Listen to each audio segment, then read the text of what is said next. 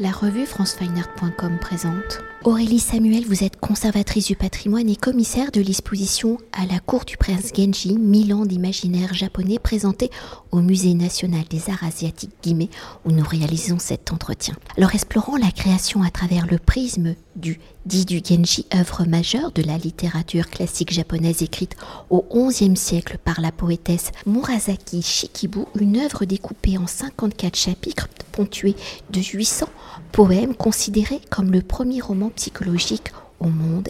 et en s'articulant donc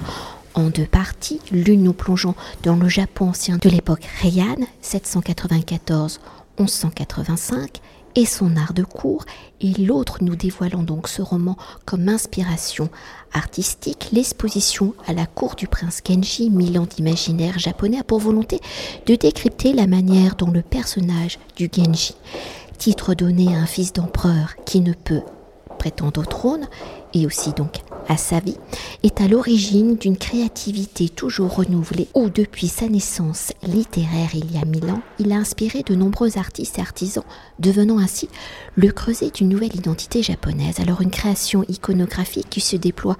dans de nombreux supports, hein, comme le démontre l'exposition, donc à travers l'estampe, la peinture, la sculpture, des objets précieux, le tissu, les kimonos, la tapisserie, comme on atteste l'œuvre en quatre rouleaux tissée par Itaro Yamaguchi, maître Tristan, où nous pouvons aussi évoquer les mangas avec une création encore plus contemporaine. Alors l'outil du Genji étant à l'origine de plus de 1000 ans de création, se voulant être ainsi l'un des acteurs de l'identité japonaise, pouvez-vous dans un premier temps nous raconter l'histoire de ce prince qui ne peut devenir empereur? Qui est ce prince? Iraku Genji Est-il un véritable personnage historique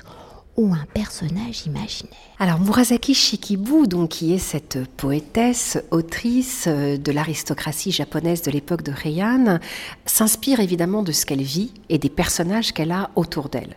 On ne peut pas totalement affirmer qu'Iraku Genji a existé puisque c'est un personnage de roman et c'est un vrai roman justement euh, imaginaire, mais il est évident qu'elle a dû s'appuyer sur un certain nombre de personnages qu'elle a côtoyés.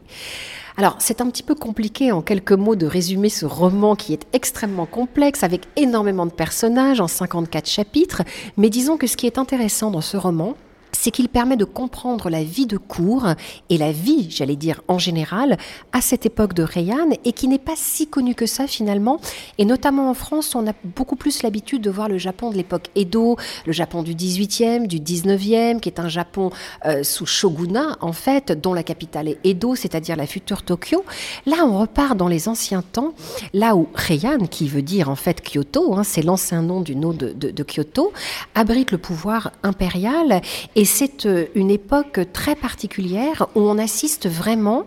à la naissance de la culture japonaise à proprement parler. Auparavant, cette culture japonaise, elle est très imprégnée par la Chine. Et c'est vraiment à cette époque qu'on commence à se voir se dessiner un bouddhisme japonais qui se répand dans tout l'archipel, une culture proprement japonaise avec ses codes, avec ses inspirations artistiques, une place de la nature prépondérante, la naissance du kimono également. Donc c'est vraiment tout cela que l'on va voir dans ce roman plus finalement que les intrigues amoureuses du prince Genji qui passent de bras en bras et de maîtresse en maîtresse, qui néanmoins nous apprend quand même beaucoup de choses sur la place des femmes dans cette société. Et parfois, le roman peut paraître quand même un petit peu violent, et notamment sur les rapports hommes-femmes. Il faut toujours garder à l'esprit que c'est une femme qui l'a écrit, et que c'est donc aussi une critique assez acerbe de la société et de la façon dont les femmes sont considérées dans ce Japon ancien. Et alors nous allons prolonger en nous attardant sur l'auteur du roman Le Dit du Genji, qui est donc Murasaki Chikibu. Alors comment a-t-elle construit justement ce récit en 54 chapitres ponctués par 800 poèmes Au final, ce sont peut-être les poèmes qui sont peut-être les plus connue aujourd'hui. Comment y mêle-t-elle récit historique et récit fictionnel Vous avez déjà légèrement répondu. Et pour évoquer le contexte historique, comment les deux derniers siècles de l'époque Heian voit-il s'épanouir une littérature féminine, un phénomène unique dans l'histoire du Japon? Et à cette période-là dans la société japonaise, dans la vie de la cour, quelle est la place de la femme. Vous avez déjà évoqué quelques rapports peut-être violents et comment vont-elles faire évoluer justement la littérature et comment la mise en place d'une nouvelle écriture hiragana va-t-elle favoriser l'effervescence de cette littérature féminine?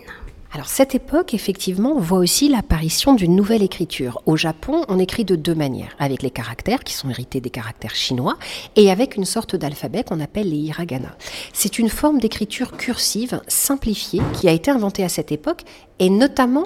pour les femmes, pour simplifier ce qui montre voilà la place des femmes dans cette société qui doivent avoir finalement une écriture simplifiée pour pouvoir la pratiquer. Néanmoins, elles ont très bien su en tirer parti puisqu'elles s'en sont totalement emparées et c'est une époque où on voit la naissance de ces petits poèmes, les waka,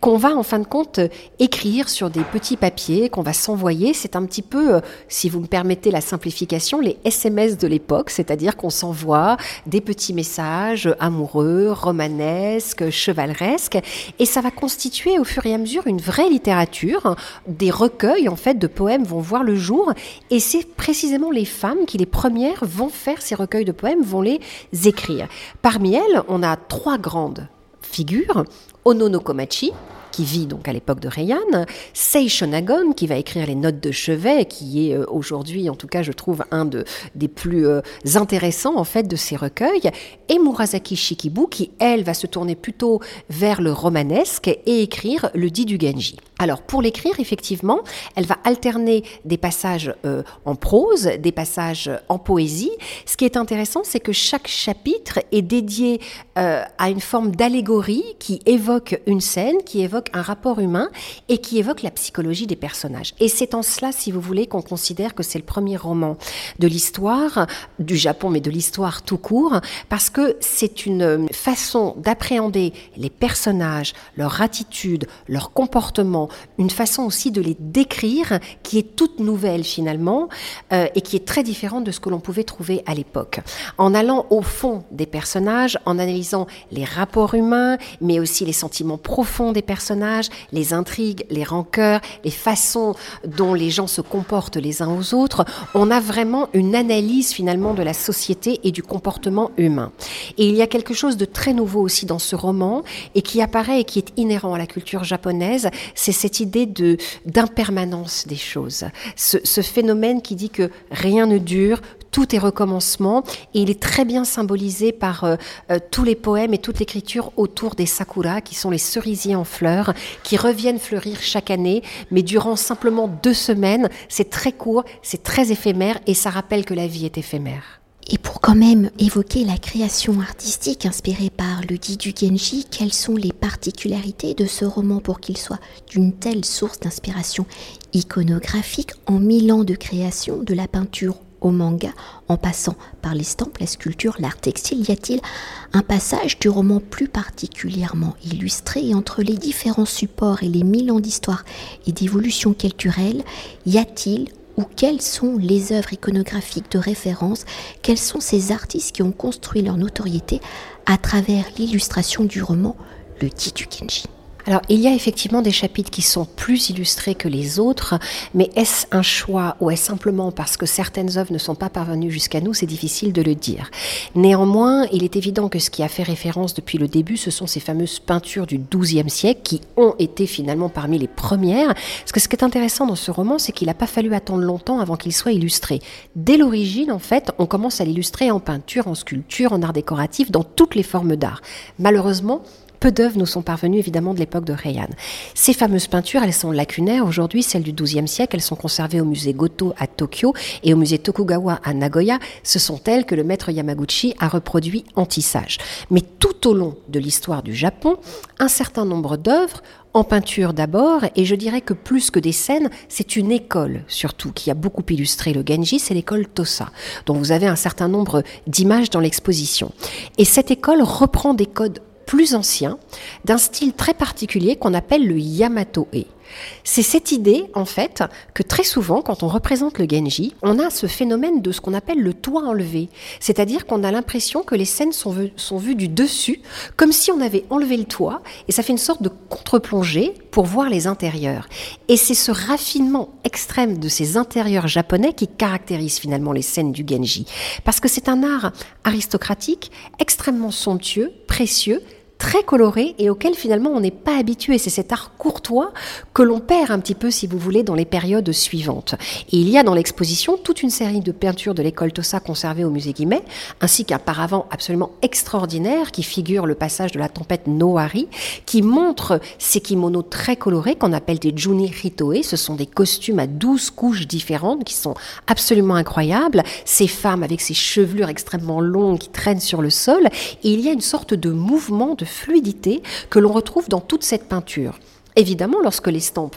va naître, elle va reprendre à son compte, bien sûr, le dit du Genji, en livrer une vision différente. Et on a dans l'exposition une série d'Okumura Masanobu euh, qui, fait, qui font partie des primitives, ce qu'on appelle les primitives, c'est-à-dire les premières estampes du tout début du XVIIe siècle, même de la fin du XVIe siècle, imprimées en noir et blanc et dont les couleurs sont posées à la main. Et puis, ce qui est intéressant, c'est que finalement, toute l'histoire de l'art va suivre aussi l'illustration de ce roman et s'adapter. Quand on arrive au 19e siècle, ça va être ce qu'on appelle les mitatés, c'est-à-dire des parodies. Ce sont des scènes du Genji, mais en, costume contemporain, mis à la, à la mode d'Edo en fait, où les personnages vont plus s'apparenter euh, à des acteurs de kabuki, où on va lier euh, un certain nombre d'épisodes. On va même écrire un nouveau dit du Genji, de la pseudo Murasaki au 19e siècle, et c'est celui-ci qui va être illustré. À telle ancienne que le manga évidemment, euh, va répandre aussi ce genre. Et finalement, il y a beaucoup de Japonais qui ont eu connaissance du Genji par le manga. Toute cette jeune génération qui va finalement s'approprier le roman à travers le manga et qui continue aujourd'hui à être interprété puisque très récemment en France est sortie une adaptation qui vient d'être euh, publiée aux éditions synchroniques euh, dont les planches se reproduisent justement euh, dans l'exposition où une artiste comme Harumo Sanazaki qui fait des planches colorées du Genji ou encore même l'animé de Gisaburo Sugi de 1987. Donc en fin de compte on a eu une forme de, vraiment de, continuité, d'illustration à travers toutes les formes et tous les types d'art. Et peut-être quand même un dernier petit mot. Hein. Si j'ai eu l'honneur d'interviewer euh, Monsieur Monaka, qui est donc le fils du maître Itaro Yamaguchi, est-ce que vous pouvez quand même nous dire quelques mots sur cette œuvre et son entrée au musée, donc les quatre rouleaux par donation? Itaro Yamaguchi a passé une grande partie de, sa vie en fait à tisser des hobbies et des kimonos. C'était un tisserand du quartier de Nishijin, ce petit quartier de Kyoto qui tissait les plus belles soirées qui étaient connues dans le monde entier. Et puis un jour, à peu près à l'âge de 70 ans, il a voulu vraiment euh, réaliser une œuvre et montrer que le tissage n'était pas simplement un artisanat d'art, mais pouvait être une véritable œuvre d'art. Et il a choisi de reproduire en tissage ces fameux rouleaux peints de l'époque euh, de Rayan du XIIe siècle. Mais ça n'est pas une copie servile qu'il a décidé de faire, c'est justement une réinterprétation en réintégrant les parties manquantes, en retrouvant les couleurs d'origine. Et pour cela, il a inventé une technique très particulière et un métier à tisser hérité du métier à mécanique jacquard. Il faut savoir que le jacquard qui a été inventé à Lyon en 1804 a été introduit au Japon en 1875 et ça a quasiment sauvé l'industrie textile style de Nishijin. Et Maître Yamaguchi a été éternellement reconnaissant de cette invention qui a vraiment littéralement sauvé tout ce, tout ce quartier de tissage. Donc lorsqu'il a achevé les quatre rouleaux en 30 ans, qui était une œuvre absolument prodigieuse, il a décidé de les offrir à la France pour remercier la patrie de Joseph-Marie Jacquard. Merci beaucoup. Merci à vous. La revue francefineart.com présente. Monsieur Nonaka, vous êtes le fils du maître tisseur Itaro Yamaguchi, 1901-2007, qui, à partir des années 1980, a décidé de se consacrer à la création d'une œuvre unique, inspirée par l'œuvre Le dit du Genji et des rouleaux peints datant du début du XIIe siècle, œuvre trésor national. Alors, en associant une œuvre de littérature classique japonaise et l'histoire du tissage japonais avec l'introduction au XIXe siècle du métier jacquard. Pendant 37 années, Itaro Yamaguchi va créer quatre rouleaux tissés où le dernier rouleau sera achevé en 2008 par le maître tisserand Kunio Tamura, disciple et complice du maître Yamaguchi. Alors à travers l'histoire du jacquard au Japon, comment et pourquoi le maître Itaro Yamaguchi va-t-il choisir d'illustrer, de créer une œuvre à partir de l'œuvre dit du Genji Sur 37 années, comment Itaro Yamaguchi va-t-il associer l'histoire, tradition et techniques innovantes Et dans l'histoire de la création de scènes d'œuvres en quatre rouleaux tissés,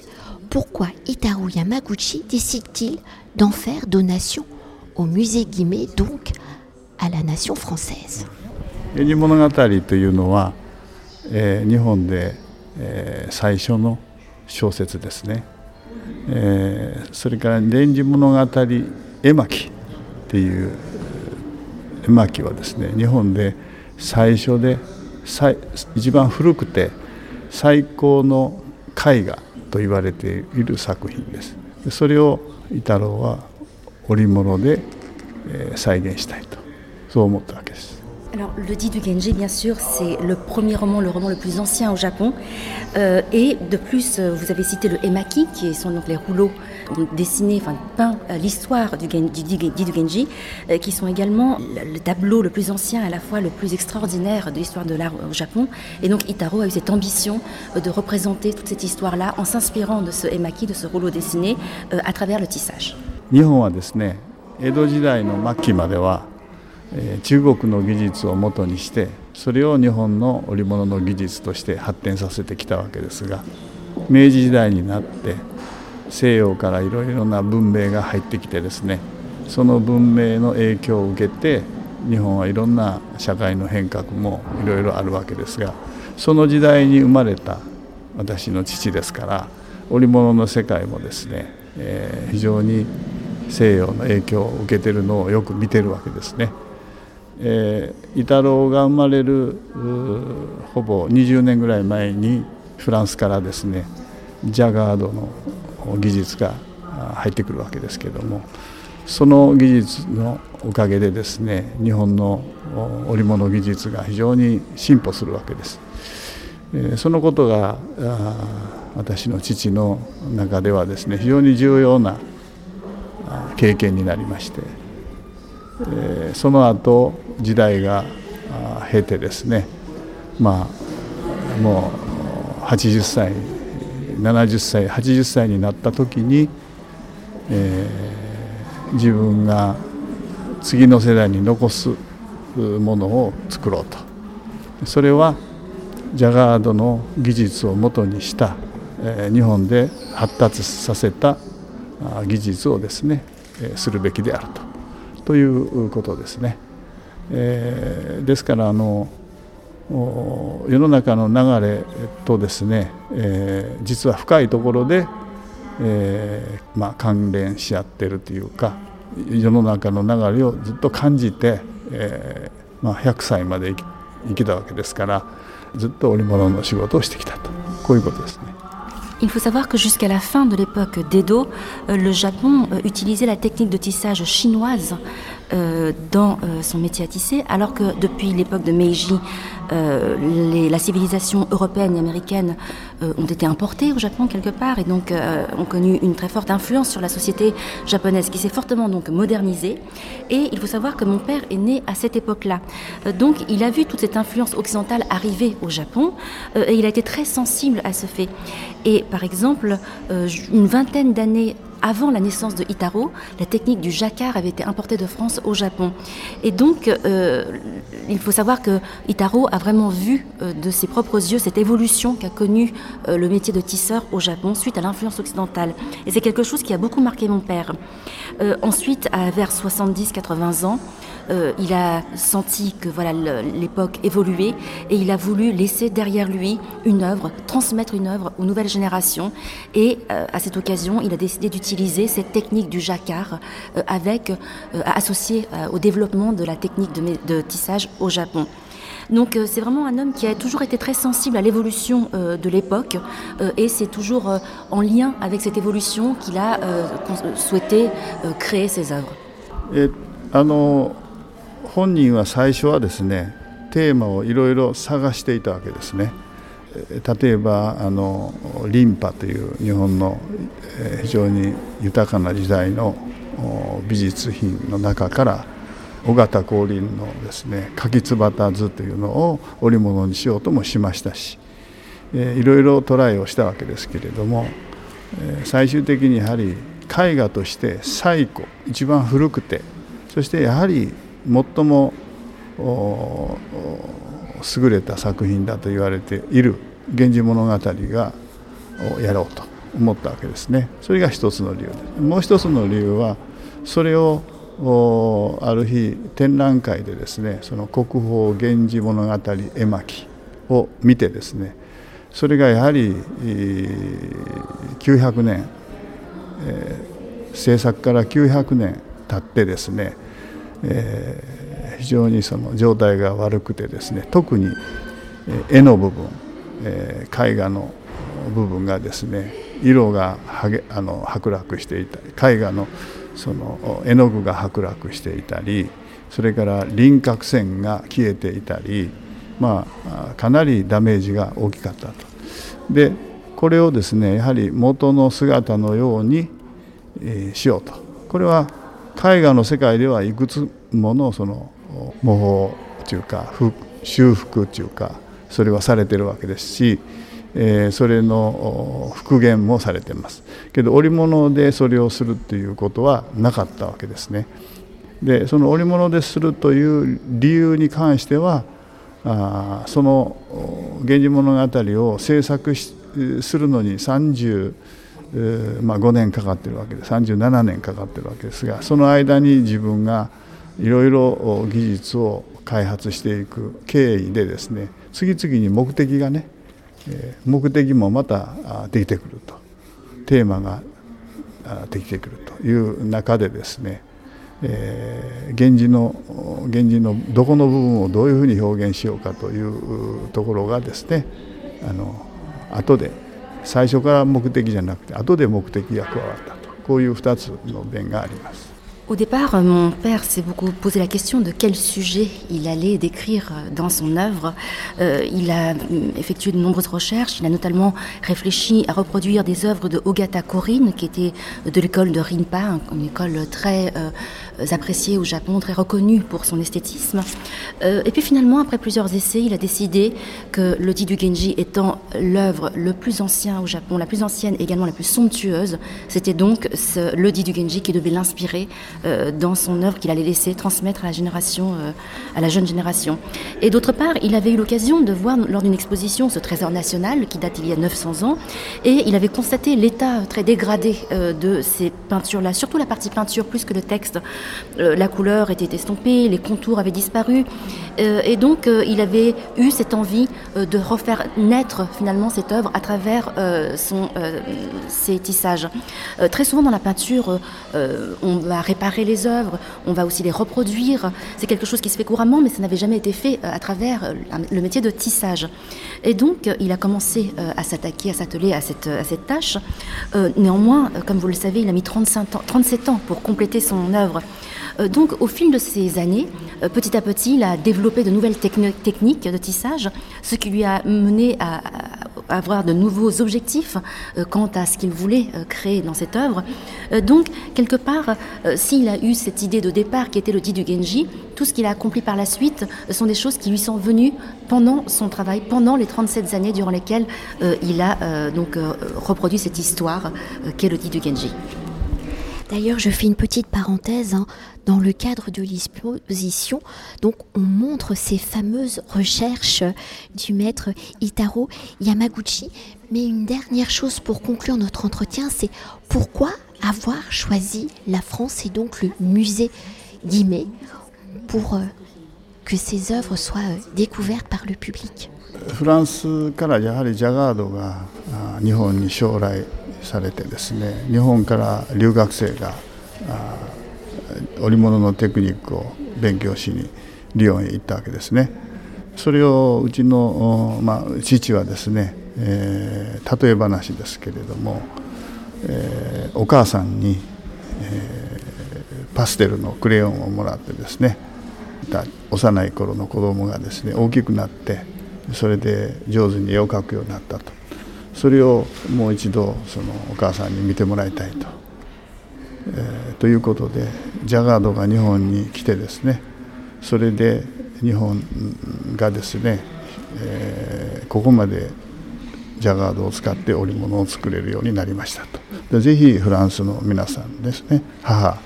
にあたる母の国織物の母の国のフランスの人々にですね織物を見てもらいたいとこれがまあ本人が、えー、フランスへ来てパリへ来てここの銀明美術館で語ったメッセージですから、えー、まあ私が言ってるんじゃなくてメッセージは本人のメッセージですこういうこと。Oui, comme je vous le disais, donc euh, mon père a vu l'importation de la technique jacquard hein, au Japon euh, et il avait également euh, suivi de nombreux étudiants aller à Lyon se former au tissage à la française. et il donnait souvent cet exemple d'une mère qui allait offrir des crayons, par exemple, de pastel à son enfant. L'enfant ensuite allait parfaire sa technique en grandissant et une fois qu'il sentait pouvoir maîtriser sa technique, eh bien, allait vouloir montrer à sa mère ce qu'il avait réussi à accomplir avec ces pastels qu'il lui avait offert sa mère. Eh bien, mon père avait exprimé cette même idée-là en disant ici même au musée Guimet euh, que cette technique du jacquard avait été importée au Japon et que son plus grand plaisir était de pouvoir montrer à la France et donc finalement à la mère de cette technique euh, ce que le Japon a pu en faire, euh, qu'est-ce que le Japon a pu accomplir à travers cette technique. Et donc, c'est dans, dans ce souhait-là qu'il a voulu offrir ses œuvres au public français. Et ce n'est pas moi qui le dis, c'est bien mon père qui avait exprimé ce, ce message-là lorsqu'il était venu au musée Guimet. Merci beaucoup. Je vous en prie. Cet entretien a été réalisé par franceweiner.com.